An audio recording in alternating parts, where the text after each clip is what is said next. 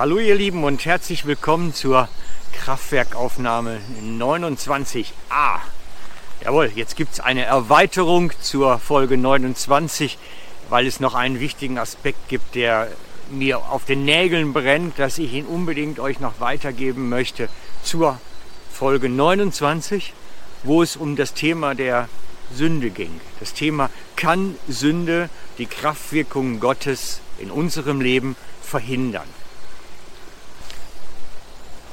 In der Folge 29a geht es nun ganz konkret um einen Abschnitt aus der Bibel, und zwar wie man ihn verstehen sollte, damit er auch wirklich seine Wirkung entfalten kann. Und es geht um den Text im Jakobusbrief. Das ist Jakobus 5, die Verse 14 bis 16. Und ich lese sie aus der neuen Genfer Übersetzung wieder einmal aus dem Nate, weil es zu feucht ist. Es steht dort geschrieben, ist jemand von euch krank, dann bitte er die Ältesten der Gemeinde zu sich, damit sie für ihn beten und ihn im Namen des Herrn mit Öl salben. Ihr Gebet im Glauben gesprochen wird dem Kranken Rettung bringen. Der Herr wird ihn seine Hilfe erfahren lassen. Und wenn er Sünde begangen hat, wird ihm vergeben werden. Darum bekennt einander eure Sünden und betet füreinander, damit ihr geheilt werdet. Das Gebet des Menschen, der sich nach Gottes Willen richtet, ist wirkungsvoll und bringt viel zustande. Also, ich möchte diesmal aus dem Ganzen heraus erklären, was wir bislang in den 29 und mehr Folgen alles schon gehört haben. Es geht hier um eine Botschaft an Christen, an Gläubige, an Menschen, die mit Jesus unterwegs sind oder ein Teil der Gemeinde sind. Es geht also ganz konkret um Menschen, die eigentlich Heil und Heilung erfahren haben. Und man spürt richtig, es geht im Jakobus-Text darum, dass er sagt, wie einen Zusammenhang herzustellen versucht bei Christen, dass wenn sie gesündigt haben, dies automatisch oder nicht automatisch, aber zumindest dies die Ursache für Krankheit sein kann. Und er sagt, bekennt eure Sünden. Und ich habe allerdings bei der Folge 29 erklärt, dass es bei der Sünde eigentlich gar kein Thema mehr ist, weil Sünde hat Jesus vollständig getragen. Das heißt, Jesus hat unsere Sünde getragen. Er hat alle Sünden aller Zeit auf sich genommen. Wie kann also nun Sünde dafür sorgen, dass Krankheit entsteht? Und auch genau da möchte ich wieder bei der letzten Folge ansetzen. Ich habe versucht zu erklären, dass Sünde nicht das Problem ist, sondern der Unglaube. Und ich glaube persönlich, dass jede Sünde so als unterste Ebene nach ganz unten, als Ursprungsebene, als Ursache, als Wurzel Unglauben hat.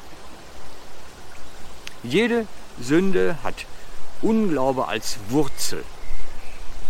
Das heißt, jede Sünde, die du tust, basiert auf Unglauben. Ein Ehebruch ist Sünde, basiert aber auf Unglauben. Ich glaube nicht, dass Gott mir genug gibt durch meine Frau, die er mir zur Seite gestellt hat. Das ist Unglauben. Ich glaube nicht, dass Gott etwas tut, versorgt, macht, Zusagen einhält, was auch immer. Jede Sünde basiert auf Unglauben. Und darum geht es nicht darum, dass man einen Katalog abarbeitet. Hast du schon mal geraucht? Hast du einen Ehebruch begangen? Hast du dies? Hast du das? Das ist alles fürchterlich schlimm und zerstört. Aber es basiert alles auf Unglauben. Und es geht beim Jakobus-Text darum, dass die Ältesten kommen sollen und dass man den Unglauben bekennt. Ich habe Jesus nicht vertraut. Ich habe nicht mich an seine Weisung gehalten. Er hat mir gesagt, ich aber habe nicht getan.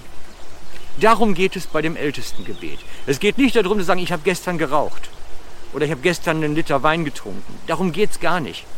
Es geht im Kern um Unglauben. Wir sollen ehrlich zueinander sagen und uns mitteilen gegenseitig, wo wir Probleme haben mit unserem Glauben und wo wir Probleme haben, die Anweisungen Gottes an uns umzusetzen, an unser Leben, an unseren Lebensstil.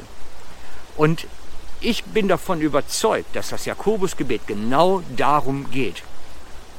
Wir sollen einander bekennen, wo wir im Unglauben unterwegs sind, wo wir nicht vertrauen, wo wir Jesu Anweisungen an uns nicht umsetzen. Das sollen wir einander bekennen.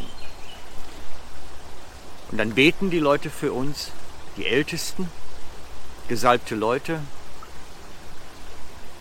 Und unser Glaube wird dadurch wiederhergestellt.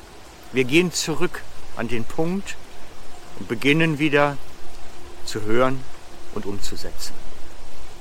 Dadurch werden wir geheilt, wiederhergestellt, sagt Jakobus. Wir müssen es heute in unseren Zeiten ein bisschen differenzierter betrachten, als es Jakobus getan hat. Und ich glaube nicht, dass jede Krankheit, die in unserem Leben ereilt, automatisch Unglauben als Ursache hat. Vielleicht sehr viele, aber ob es alle sind, bin ich vorsichtig.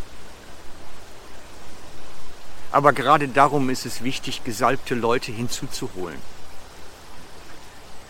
Wenn du Krankheit hast oder irgendwo wirklich anstehst und überhaupt nicht weiterkommst, hol dir Leute hinzu, so wie hier geschrieben, die Ältesten oder andere, die wirklich mit Jesus unterwegs sind, die dir dann prophetisch sagen können, hey, da klemmt's, die einen Eindruck haben, ein Bild, ein Wort des Herrn und dir damit auf die Sprünge helfen können wieder. Sei dir nicht zu schade,